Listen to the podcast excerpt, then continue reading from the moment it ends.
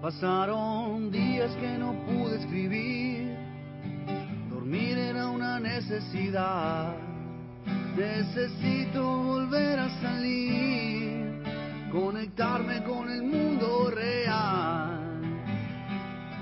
Quiero ver en la línea de tus manos Muy buenas tardes, estamos en un nuevo episodio de capítulo 1, por acá por la 899 FM Profesional con toda la cultura, el arte, el espectáculo de Salta al país y el mundo, en este nuevo lunes soleadito, hermoso para comer mandarinas bajo un árbol.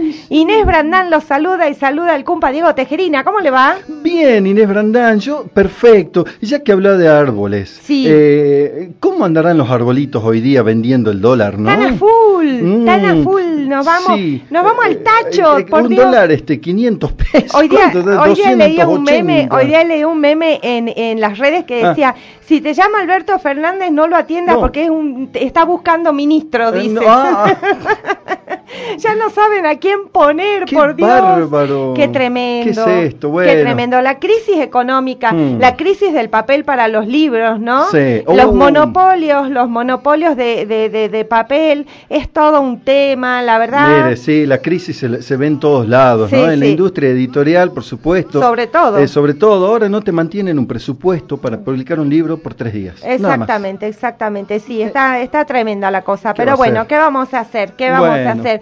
Hablando de crisis, Sí. ¿eh? hablando de, de, de, de- mejor hablemos, mejor hablando de, solcito y arbolito. Eh, sí. Hoy no está Robertito Lera, le mandamos un besito Un enorme, enorme, gigante, gigante. Un enorme abrazo, lo queremos mucho, Robert, pero también está hoy con nosotros acompañándonos, eh, poniéndole onda y haciéndonos la gamba, Pablo Choque, ¿cómo Oh. te va, Pablito?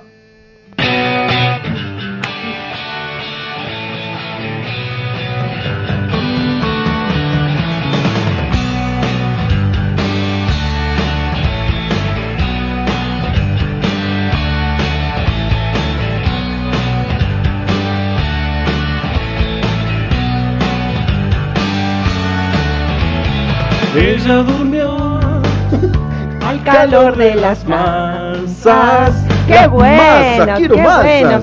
¡Qué bueno! ¡Qué bueno! Ya nos puso en órbita Pablo en esta tarde. ¿eh? Señores oyentes, con la música de Pablo Choque se tienen que levantar de la siesta, déjense de jorobar, Sí, prepárense el mate, prepárense el mate, pónganse las pilas, que aquí estamos hasta las 17 horas con capítulo Sí, de- 1. despiértense que el dólar sube. Sí, señor, sí, señor. Bueno, Bueno, y hablando sí. de, este, de, de otra cosa, Sí. eh, recuerden que a los oyentes que pueden participar eh, del sorteo El Juego del Laberinto de Pablo de Santis, de Editorial Lo que Leo, empezamos esta semana con nuevo sorteo, con nuevo Así es, libro. así ¿Cómo es. tienen que hacer los eh, señores para participar? Bueno, primeramente recordarles que los sorteos los hacemos los días viernes a las 16.23. Exacto. ¿Mm? Así que eh, nos van mandando durante toda la semana y en este horario de 16 a 17 su nombre y las tres últimas cifras de su documento al 3875-788-899. 387-5788-899, el celu de la radio para que te comuniques con capítulo 1 y participes del sorteo El Juego del Laberinto de Pablo de Santis, editorial Lo que Leo. Ujú, ¿eh? gran Ok. escritor. Buenísimo. También pueden participar en redes. Así es, y que nos encuentran como capítulo 1 radio en Facebook e Instagram. Muy bien, y para los que no pudieron escuchar capítulo ano- año, al aire, pueden este Capítulo uno, capítulo señora. 1, perdón. capítulo 1 al aire nos pueden escuchar eh, en Spotify. ¿No? Así es que, estamos- también nos encuentran como capítulo 1 radio. Sí, señor, sí, señor. Bueno, eh, antes de pasar a, a- a lo importante, Sí. recuerden que eh, eh, están abiertas las inscripciones eh, para eh, participar del módulo eh, a cargo de Lucila Lastero, que inicia ahora en julio, módulo virtual, Formas de la brevedad del microrelato, Ay, que va a ser el 13 y el 27, el 13, perdón, y el 27 de julio de 17 a 19 horas. Son clases virtuales. Así es. Eh, parte de eh, una capacitación que está haciendo eh, Juana Manuela Editorial, que está Así muy es. bueno. Nosotros ya hemos publicado en Sí. redes, entren a capítulo 1 o entren, si no, a Juana Manuela Editorial. Perfecto. Ahí tienen el, el link para, para inscribirse. Sí, sí, sí. Yo les diría que lo hagan porque la verdad que va a ser imperdible con Lucila Lastero, Sí, ¿no? deben, deben inscribirse ya, ya, ya. Sí, señor, sí, señor. Así que bueno, atendiendo a que a que hoy, eh, un día como hoy, fallecía Astor eh, Piazzolla, estoy medio trabada, ¿vio? Sí, se le Estoy la- así se le medio, lengua la traba, Se me sí, lengua sí. la traba hoy, sí, porque es lunes. Easy, take it easy. Es, es- es lunes, eso es lo que pasa. Ah, ¿sí? Sí, y uno ya viene acelerado desde la joda del fin de semana. Ah, ah, bueno, Claro, usted eso es lo que pasa. Usted viene de gira, es Yo verdad. vengo de gira, sí señor, sí señor. Este, bueno, le digo la frase del día. Por favor. La música es más que una mujer, porque de la mujer te podés divorciar, pero de la música no. No. Una vez que te casás es tu amor eterno, para toda la vida, y te vas a la tumba con ella encima. Eso decía Astor. Astor, Astor Piazzolla, que hablaba que ella es más fiel que cualquiera. ¿Cómo me gusta Piazzolla, eh? A ver.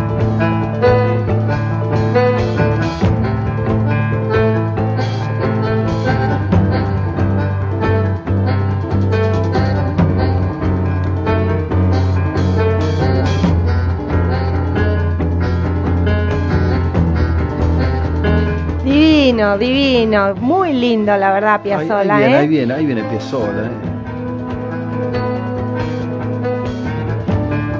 Este es Una libertango, belleza. este es libertango, ¿no? Claro. Una belleza, una belleza. Nunca me voy a olvidar estando en, en un en un café Ah, en, en en- Madrid. Oh. Eh, de golpe escuché eh, un cuarteto de, de- De músicos eh, eh, tocando Piazzolla.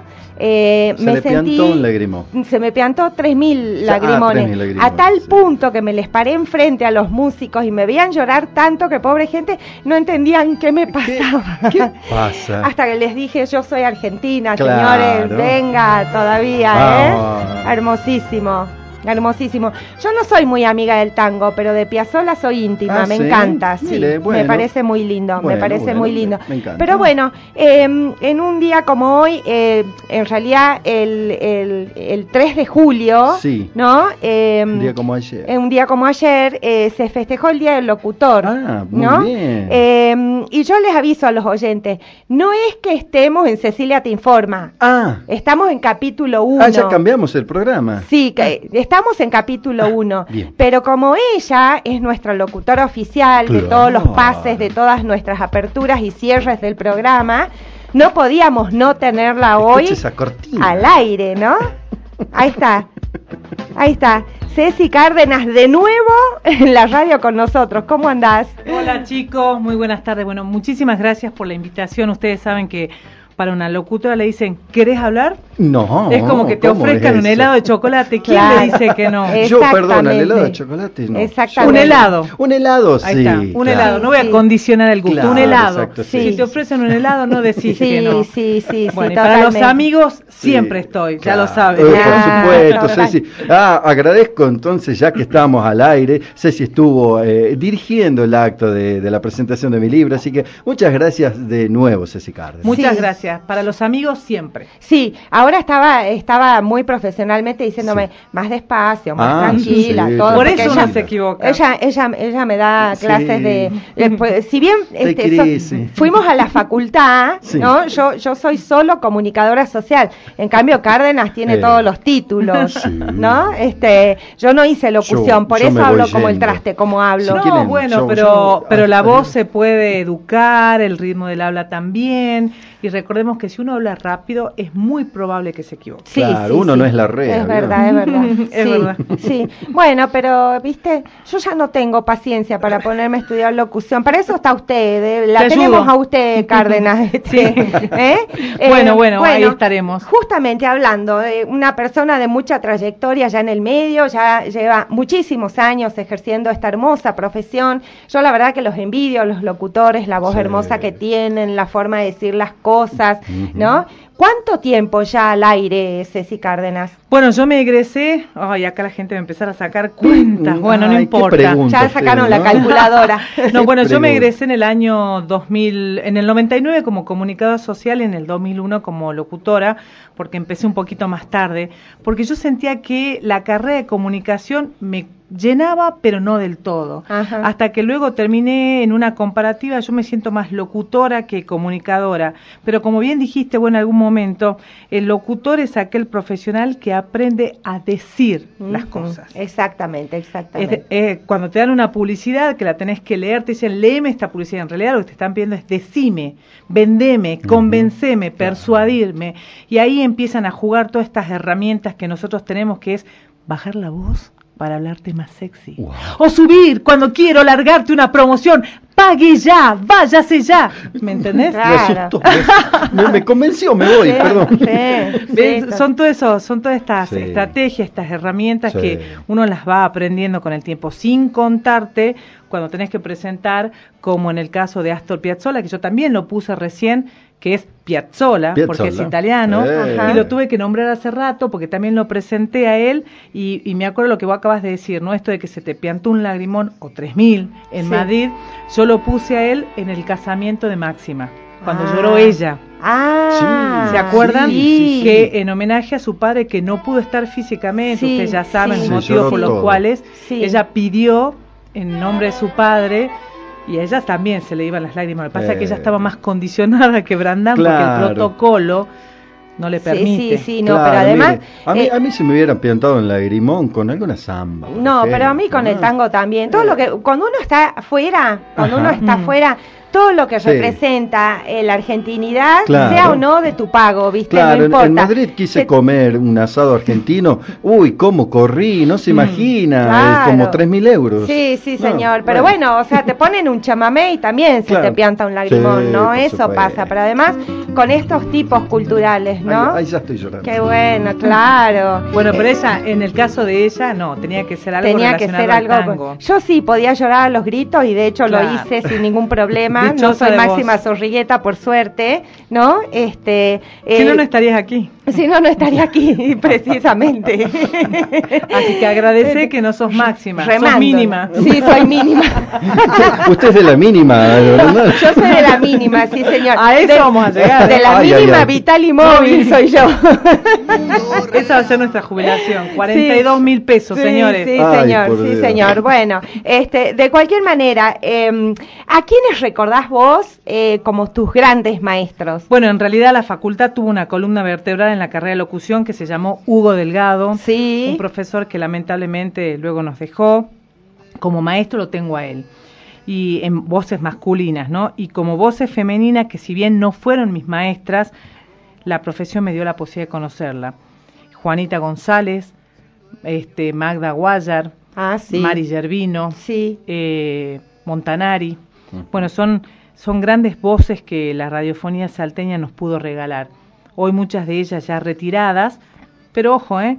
yo apuesto mucho a las nuevas camadas. Ajá. Atención, atención porque la locución ha sufrido una transformación en este último tiempo. Todos los chicos que entraban en mi época, todos querían hablar como Jorge Formento. Sí, Ah, sí. Una gola sí. compleja. Sí. Sin embargo, hoy la locución ha cambiado.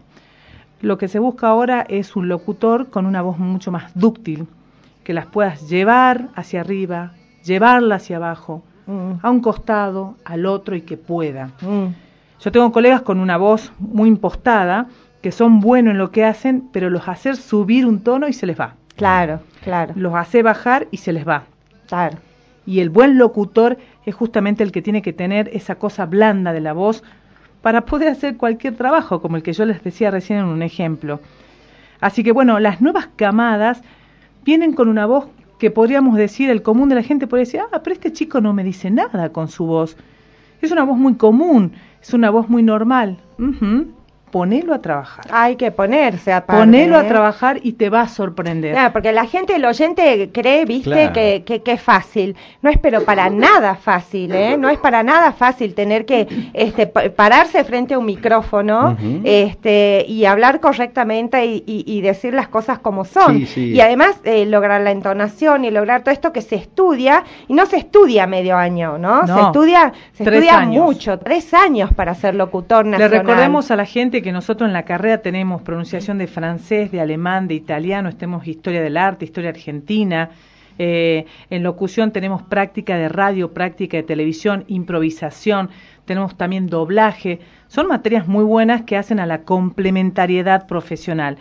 Y yo lo que sí quiero decir, eh, y lo voy a repetir hasta la muerte, que ser un buen locutor no es aquel que tiene solo una linda voz. Como bien lo dijiste vos, como toda profesión, el locutor tiene una formación íntegra. Claro. Por eso em, yo celebro que haya, se haya abierto ya hace algunos años atrás el terciario Abuelas Plaza de Mayo, que le brinda la posibilidad a los chicos de estudiar locución gratuitamente. Ah, mira vos. Porque recordemos que hasta hace, no sé, 10 años atrás, la única posibilidad era, de ir a la católica, que no era mala la idea porque pagabas una cuota y te recibías de dos carreras, con dos títulos. Sí pero entendemos que no todo el mundo podía pagar una cuota. Entonces ahora apareció este, este terciario que también eleva la calidad profesional y le da la posibilidad de estudiar a los chicos que no tienen los medios. Exacto. Porque además, al ser un terciario, las clases comienzan a las 7 de la tarde. Claro. Entonces los chicos pueden trabajar durante el día y estudiar de noche. Eso me parece una excelente idea porque yo tengo formación académica, no mm, empírica. Exactamente, exactamente. E, esto de la locución, la, la, voz, ¿no? Siempre asociada a la radio y a, y a, este medio hermoso que es la radio. Bueno, yo estudié comunicaciones sociales y me, me, me, especialicé en periodismo porque mm. yo quería hacer periodismo escrito, es la razón por la cual eh, nunca hice locución. Yo quería ser periodista de diario, básicamente, ¿no? Eh, pero reconozco eh, en este medio de la radio una magia especial que creo que no tienen los otros medios de comunicación. ¿Vos qué, qué anécdotas, qué, qué, recordás con más cariño de toda tu carrera profesional?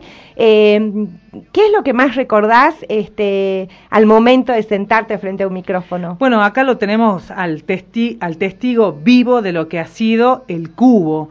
Lo tenemos a Pablito Choque, que ha sido nuestro sonidista durante el ciclo que hicimos con Guillermo Creeper, El Cubo, en donde agradezco de, en este momento la libertad que él me dio de hacer lo que yo quisiera. Entonces aquí Pablito no me va a dejar mentir cómo jugábamos con las voces, con los personajes y aparecía de repente Mickey Mouse. Son habilidades que él no sabía que yo las tenía.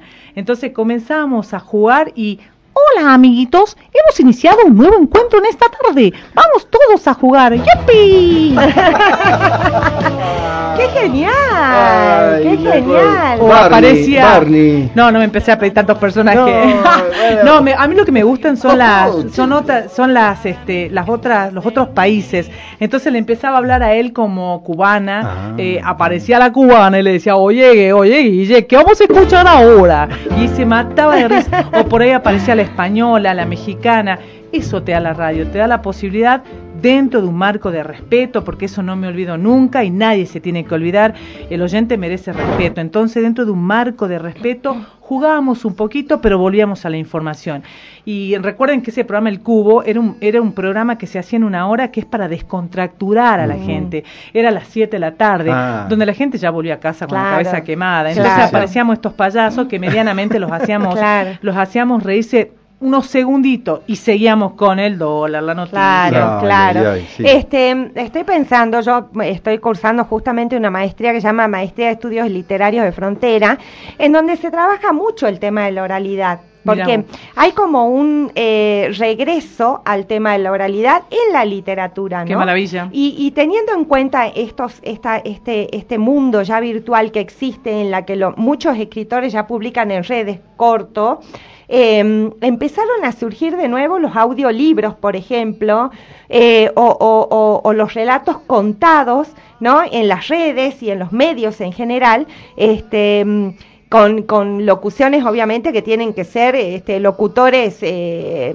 experimentados, no, no, no cualquiera puede leer un cuento, ¿no? O no cualquiera puede hacer un relato como corresponde.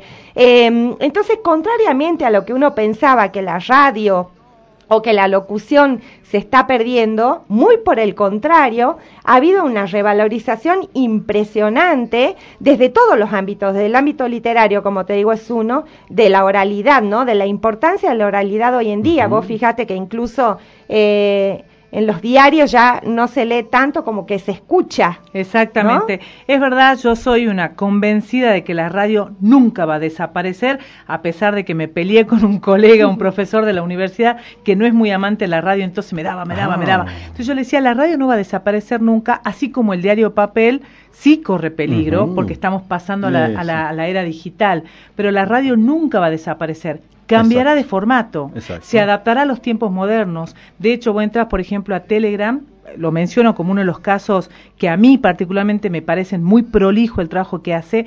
Te- eh, Telegram tiene podcast, que es el resumen Sí, de noticias sí. desde la oralidad, Exacto. que a mí me parece que un es un elemento muy bueno porque hay gente que no se puede tener a, a leer, pero sí puede escuchar. Sí. Y la radio es la gran compañera que nos permite, que es lo que le enseño a los chicos de planificación de medios, que la radio es ese medio de comunicación que tiene la flexibilidad de acompañarte a donde vos estés. Exacto. En exacto. cambio, el diario requiere quedarte quieto. Así Sí, que- señor, sí, señor. Yo estoy reconociendo que ahora como periodista y en este nuevo mundo virtual tengo que estudiar locución. Evidentemente No hace es así. falta, no hace falta. Con un curso cortito de oratoria, Ajá. que es esto del arte de hablar bien, ya estamos todos Bueno, en condiciones. Cárdenas, lance un curso, le pido por favor, Bueno, ¿eh? que nos lo vamos- todos. me prendo. Sí, sí, señor. Tengo un par si de alguna, esperando. alguna voz Sí, así sí. locutor. Pero acordate Y que la- no necesitas esa voz. No, no hace falta. Vos tenés que ser Diego. Sí, yo tenés que soy ser Diego. Probando, probando. No, eso ya no va más.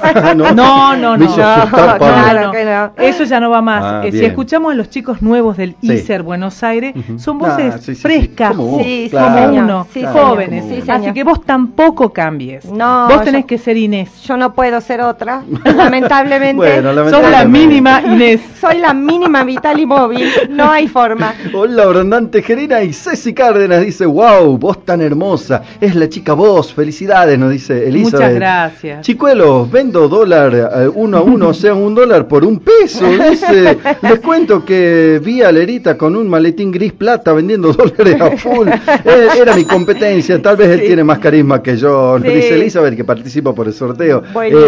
Eli, querida, bueno. Eh, hola, buenas tardes Inés, buenas tardes Diego, soy Eduardo el Coca-Colero. Bueno, Wow. Eduardo apareció. Apareció Eduardo. Bueno. Bueno. Ceci Cárdenas, se nos acabó el bloque, gracias Qué pena, por estar. porque me hubiera quedado hasta el final, Sí, pero sí. entiendo que ustedes deben seguir con su parte literaria. Sí, sí, pero este, igual te digo, eh, te vamos a estar este, mangueando clases, venidas a, a, a, a- a capítulo 1, porque la locución es un arte.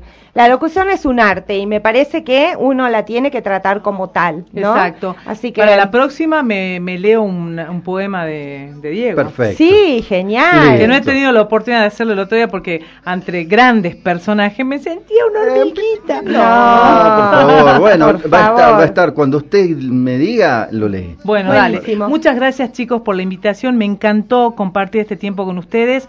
Y lo único que les quiero decir es que estamos viviendo momentos muy complicados y tenemos muchos colegas que desgraciadamente están fuera del mercado laboral. Mm. Así que vamos a iniciar toda una campaña que sea hashtag contrate locutores habilitados. Exactamente, muy bien, apoya esa moción. Por suerte nosotros la tenemos contratada Cárdenas, Sí. que es la locutora exclusiva de capítulo 1. Menos mal. Menos mal, menos mal. Bueno, vamos Ah, al... oh, thinking about our, our younger years. Solo estábamos tú y yo, éramos jóvenes, salvajes y libres. Ahora nada puede alejarte de mí. Este sencillo de Brian Adams en el año 1984 ocupaba el número uno del Billboard Hot 100 y lo estuvo durante dos semanas consecutivas. Por eso hoy te lo traemos el recuerdo. Suena Brian Adams, Heaven. Buenísimo.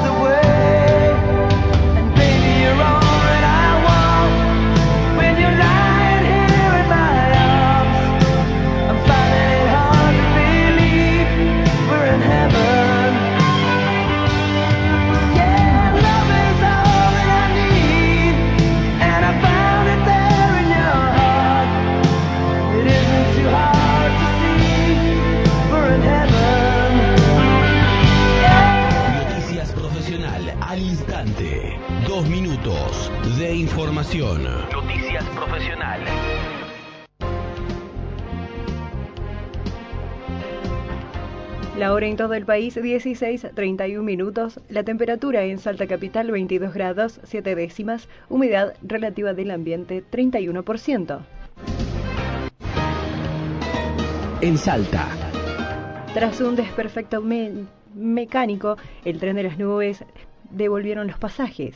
En diálogo con Profesional FM, el director del atractivo turístico, Sebastián Vidal Casas, explicó que cuando el tren estaba a 20 minutos de llegar de regreso a la estación de San Antonio, sufrió una falla mecánica. Tuvimos una salida simple con 300 pasajeros, se realizó la excursión, se realizó el traslado hasta San Antonio de los Cobros nuestros vehículos, se tomó la excursión en tren desde la estación hacia el viaducto la Polvorilla y al regresar a la altura de Mina Concordia eh, surgió un desperfecto mecánico en la locomotora, una falta de fuerza, de tracción, la cual se decidió ahí parar en ese lugar, este, para que tanto operarios de Belgrano Cargas como de Tren a las Nubes, que son los que viajan y acompañan la formación, encuentren el desperfecto para poder seguir con, la, con el recorrido.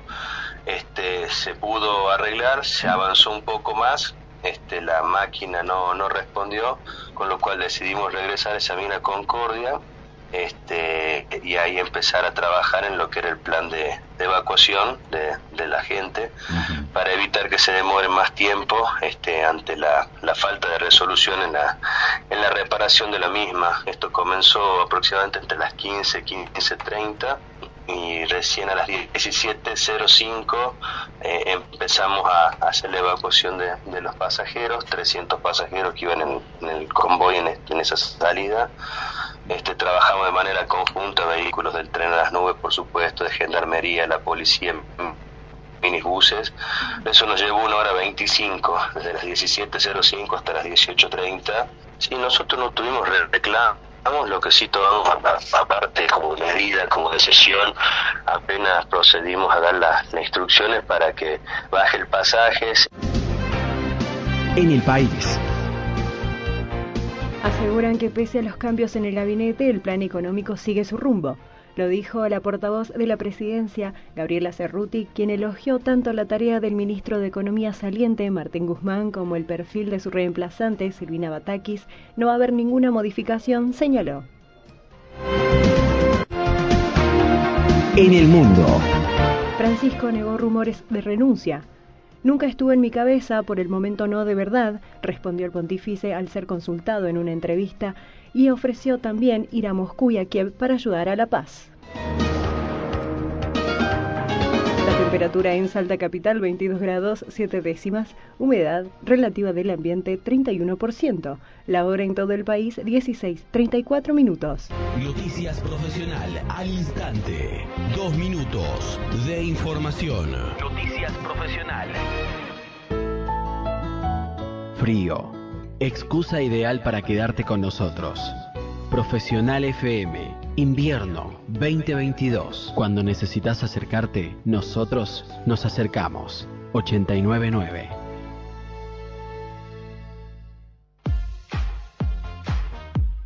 Especiales de Sport Show. Ellos rompieron todas las barreras y dejaron una huella imborrable, memorables e inolvidables.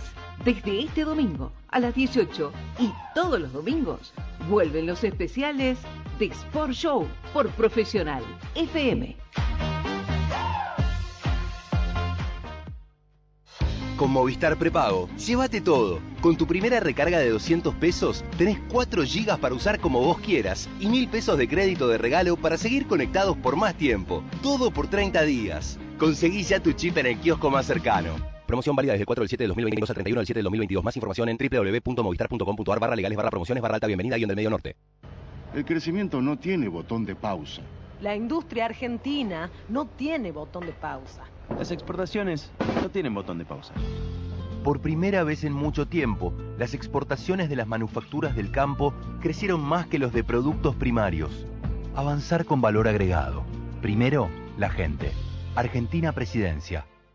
La basura húmeda, lunes, miércoles y viernes. La basura seca, todos los martes y jueves. A separar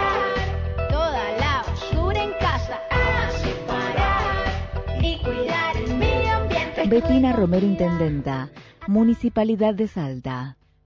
Buscas, buscas y no encontrás una oportunidad hecha a tu medida, no dependas de nadie. Elegí tus horarios, crece profesional y económicamente. Nubicom tiene una propuesta para vos. Buscamos agente de venta oficial. Representa nuestra marca y eleva tus ganancias al máximo. Envíanos tu CV a nuestro correo agente@nubicom.com.ar o visita nuestro sitio web www.nubicom.com.ar y postulate. Es tu momento. Crece con Nubicom.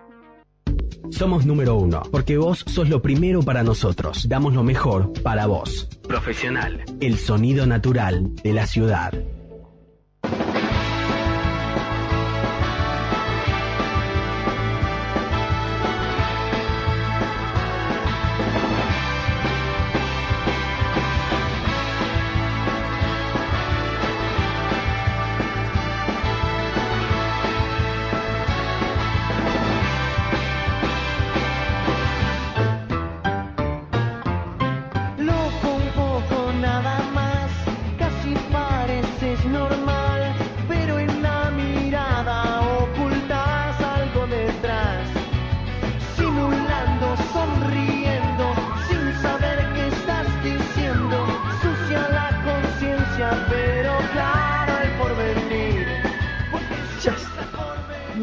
Bueno, pero cante, cante, No, Tejerina. ¿por qué? No.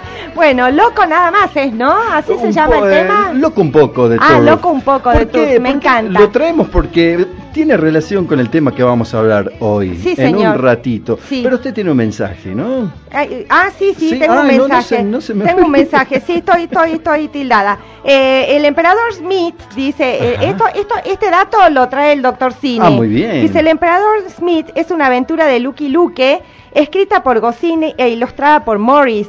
Es el cuadragésimo quinto libro de la serie, fue publicado originalmente en francés por Daugod, no sé cómo se dice, en el año 1976. La historia se basa libremente en la vida del histórico emperador Norton de San Francisco. ¿Mm? Yo me acuerdo de, de, de esto de Lucky Luke, este, yo leía las historietas de Lucky Luke, me encantaba, me- me encantaba. Y bueno, tiene relación con lo que vamos a hablar hoy. Así es. Antes, otro mensaje que dice, eh, chicos queridos, eh, dijo Balzac, eh, saber hablar, hacerse escuchar, ¿no es acaso seducir?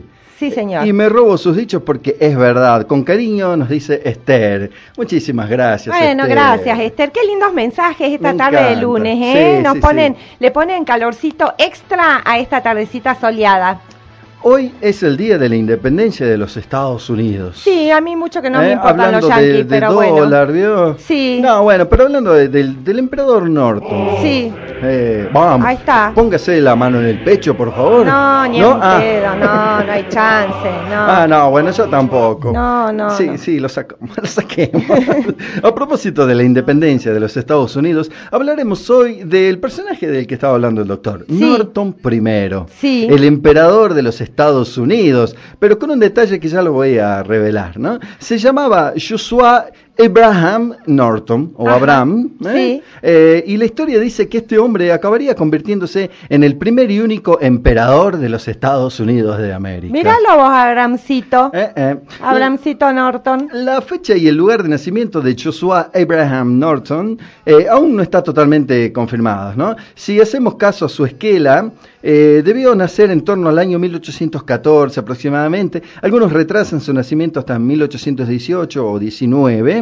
Incluso más específicamente dicen que nació el 4 de febrero del año 1818, probablemente en Londres o quizás en Deptford, una de las localidades del área metropolitana londinense. Sí. ¿Eh? Sus padres, John Norton y Sarah Narden, eran miembros de, de sendas familias de comerciantes judíos. Ajá. ¿eh? De ahí el nombre Abraham o Claro. Abraham. Sí. ¿eh? Eh, que en el año 1820 se trasladaron a Sudáfrica en el marco de una serie de envíos de colonos por parte del gobierno británico eh, a la colonia del Cabo, de Ciudad del Cabo, ¿no? Sí. Recordemos que Sudáfrica eh, recién formalizó su independencia del Reino Unido a principios de la década de 1960, ¿no? Sí. Creo que es en el año 61, ¿no? Sí.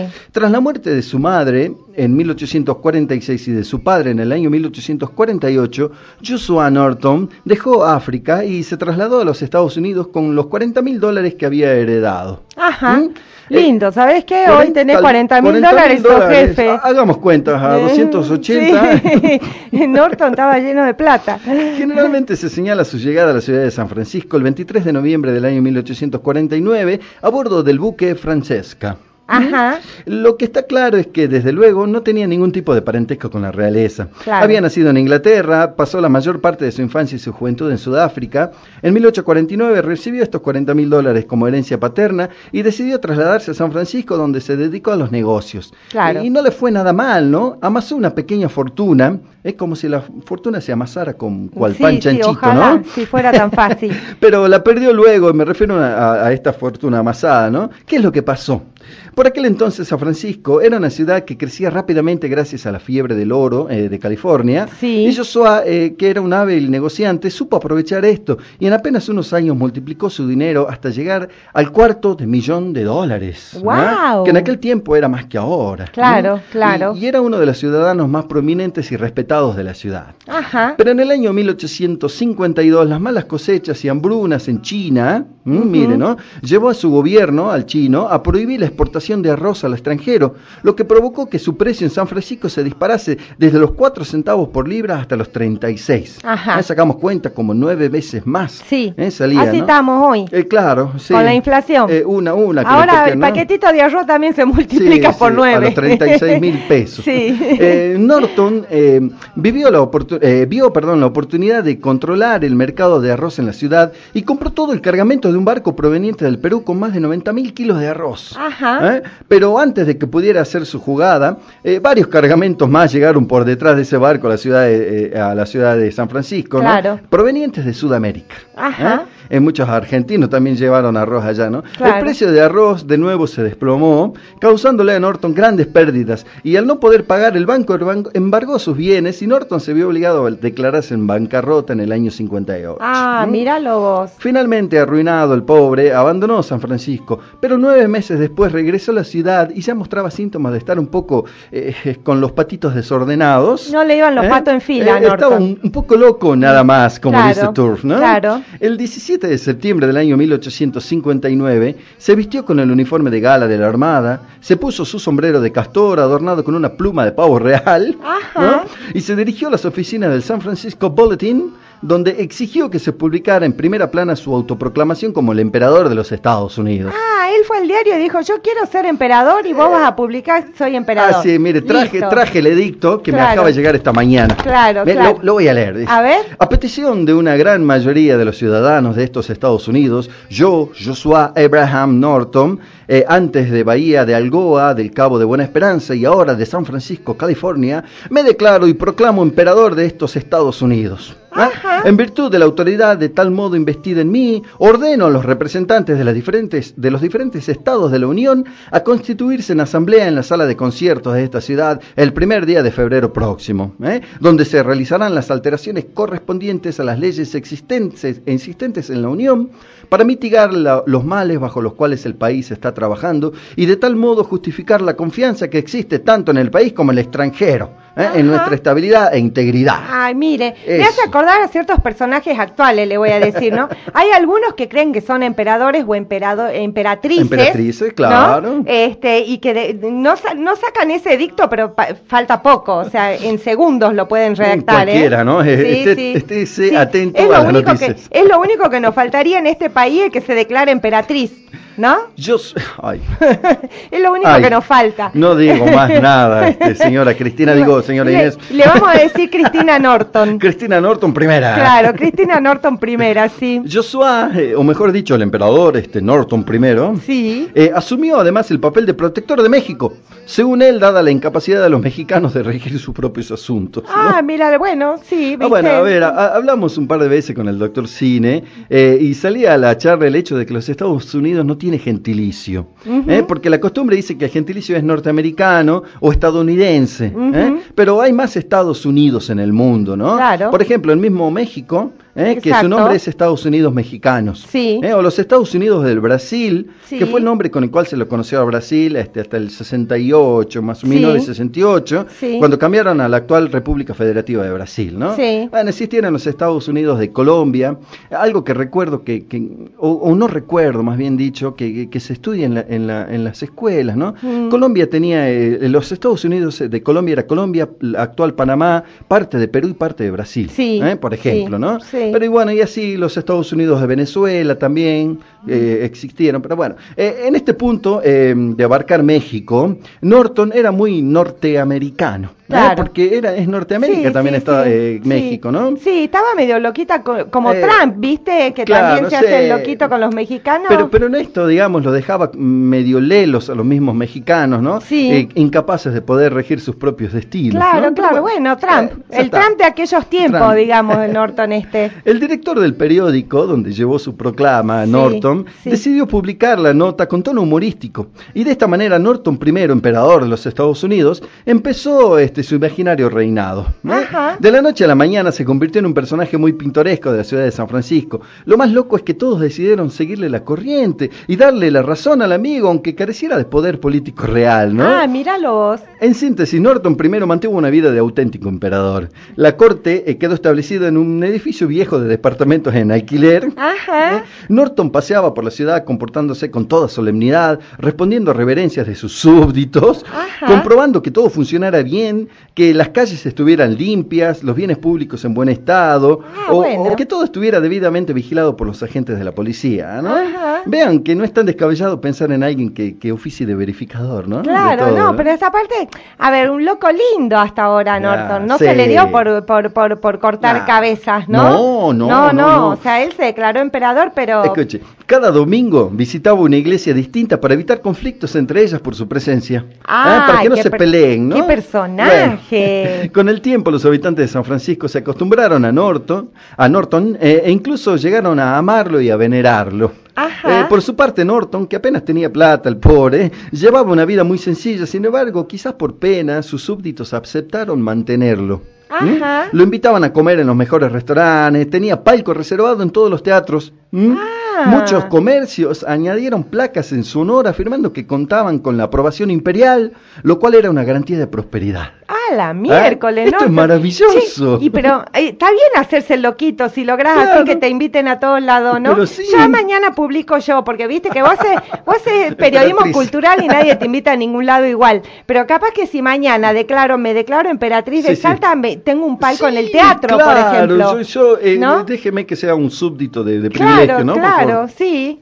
Cuando Norton primero entraba en la ópera, todos los asistentes se ponían de pie y guardaban silencio hasta que él se sentaba. Ay, chocho ¿Eh? Norton. Bueno, me parece ya que para broma ya estaba larga, ¿no? Pero Sí. bueno, un ejemplo del poder que se le otorgó es lo que ocurrió eh, con la Central Pacific, una compañía de ferrocarriles, eh, que se negó a invitar a Norton a comer en uno de sus vagones, Ujú. por lo que el emperador no tardó en proclamar un edicto disolviéndola, eh, o sea que disolvió la compañía de trenes. ¡Qué lindo! Para, para los directivos de la compañía todo era una broma, que ya no daba para más lo de Claro, Norton, ¿no? claro. Pero este episodio le trajo tanta mala, tan mala publicidad que tuvieron que pedirle perdón públicamente. No te lo puedo creer, las cosas del destino. Y, y para enmendar el error, le regalaron un pase vitalicio en sus trenes. Ah, qué bien. Mira, al final la locura de Norton le salió re bien. Algo, algo parecido sucedió con el Banco Nacional, ¿no? El First National Bank. Sí. Eh, eh, parece que el emperador había emitido monedas de 15 centavos, de 5 y de 10 dólares. Ah, ¿Eh? y Emitió pa- moneda. Claro. y esta moneda era aceptada en todas partes. Era una locura lo que pasaba allá en San Francisco. ¿no? Claro. Y en una ocasión, este, Norton fue a cambiar 100 dólares en el First National Bank y le negaron, por supuesto, la Claro, operación, ¿no? claro. Entonces el tipo sa- sacó una nueva proclama, esta vez contra la entidad bancaria, la disolvió. y también la gente no los perdonó a los directivos del banco. ¿eh? Y desde el banco tuvieron que pedirle perdón de nuevo al, al emperador, ¿no? El ayuntamiento declaró en cierto momento la validez de los billetes de Norton ¿eh? y se convirtió en una especie de moneda local. ¿Recuerda los luncheon check que hubo por acá? sí, bueno, sí. más o menos así. Los bonos, Los bonos. los bonos de Romero. Los, los patacones. ¿eh? Los también. patacones, Oh. sí. Incluso era posible cambiarlos por dólares de verdad. Era increíble, ¿no? Eh, bueno, no fue ese el único gesto que el Ayuntamiento de San Francisco tuvo con, con este hombre, ¿no? Con el tiempo, el uniforme de Norton se echó a perder, ¿no? Claro. Así que el Ayuntamiento aprobó la subvención para comprarle uno nuevo y dio vía libre al impuesto Norton. Ah, ¿Eh? mira Impuesto. Norton que consistía en 50 centavos semanales para los comercios y de 3 dólares semanales para los bancos. Y en, eh, y en deferencia, Norton eh, repartió títulos nobiliarios entre los, los miembros del ayuntamiento. El conde de la calle, este, Claro, no sé. Claro, de- el, de- el, el conde de Subiría y Mitre. Exacto, eh, ¿no? sí. Este, el, el, conde de la calle Leguizamón. el, el Sir de la calle Leguizamón. Qué Increíble. personaje. Sus secretos eran recibidos con alegría por la gente. Los periódicos competían entre ellos para publicar todo lo referido a Norton. E incluso algún periódico, bueno, publicó algún edicto falso para aumentar sus ventas, ¿no? Mm. Lo que causó la desaprobación de Norton, por supuesto. Claro, claro, ¿no? porque ¿Eh? él era muy correcto, claro. Algo que no conté antes. Una semana después de autoproclamarse emperador, destituyó al presidente de los Estados Unidos y disolvió el Congreso. Pero viendo que el Congreso no desaparecía Claro. y el presidente seguía en sus funciones, bueno, decidió permitir su existencia, pero, sin su visto bueno, ¿no? Claro, claro, muy bien, muy bien, Norton. ¿Qué A lo largo, no sé, a lo largo de, lo- de los años fue lanzando nuevos decretos. Por ejemplo, ordenó a las iglesias católicas, romanas y protestantes que lo coronasen emperador, también ellos, ¿no? Disolvió, disolvió, escuche, los partidos demócrata y republicano. los disolvió, propuso la creación de una sociedad de las naciones, emitió bonos imperiales, en fin. Al estallar la guerra civil en 1861, convocó una reunión de paz, pero no se pudo realizar, ¿no? Ah, mira, pero tenía buenas intenciones, por lo menos, Aunque, Norton. aunque todo era un- una broma, fue, fue un dirigente magnánimo, ¿no? Claro. ¿Eh? Pues justo y honrado. ¿eh? Y esto era lo que veía la gente en él, Claro. ¿no? A pesar de saber de su locura, pero por esto se ganó el cariño y la admiración de sus súbditos. Ajá. En el año 1817, Alman Barbier, un joven oficial de la policía, lo confundió con un vagabundo al pobre y se lo llevó preso, ¿no? Los periódicos hicieron mucho ruido con este suceso y los vecinos se indignaron. Ajá. ¿eh? Patrick eh, Carling, jefe de la policía, lo liberó y emitió una disculpa formal en nombre del departamento de policía. El 8 de enero del año 1880, Norton I murió en mitad de la calle, víctima de un ataque de apoplejía. ¿Eh? Toda la ciudad lloró su muerte y el velorio, aunque había muerto en la pobreza más absoluta, los miembros del, del Club Pacific, una asociación de empresarios, costearon el funeral muy caro donde asistieron más de 30.000 personas. Ajá. ¿Eh? Eh, una de las necrológicas aparecidas en un periódico de la época explica por qué la ciudad de San Francisco llegó a quererlo tanto. Se explica que el emperador Norton I no mató a nadie, no robaba a nadie, Claro. no se apoderó de la patria de nadie, pero de la mayoría de sus colegas no se puede decir lo mismo. Exactamente, qué bueno, qué buena idea, Diego. Mañana mismo me voy y publico mi edicto en Diario Principal de Salta y me declaro la reina Elizabeth, ¿no? Oh, claro. Uno de la Ah, Unión uno. Kingdom de Salta y todos mis vasallos bajo mis pies, dice Elizabeth Norton, firma.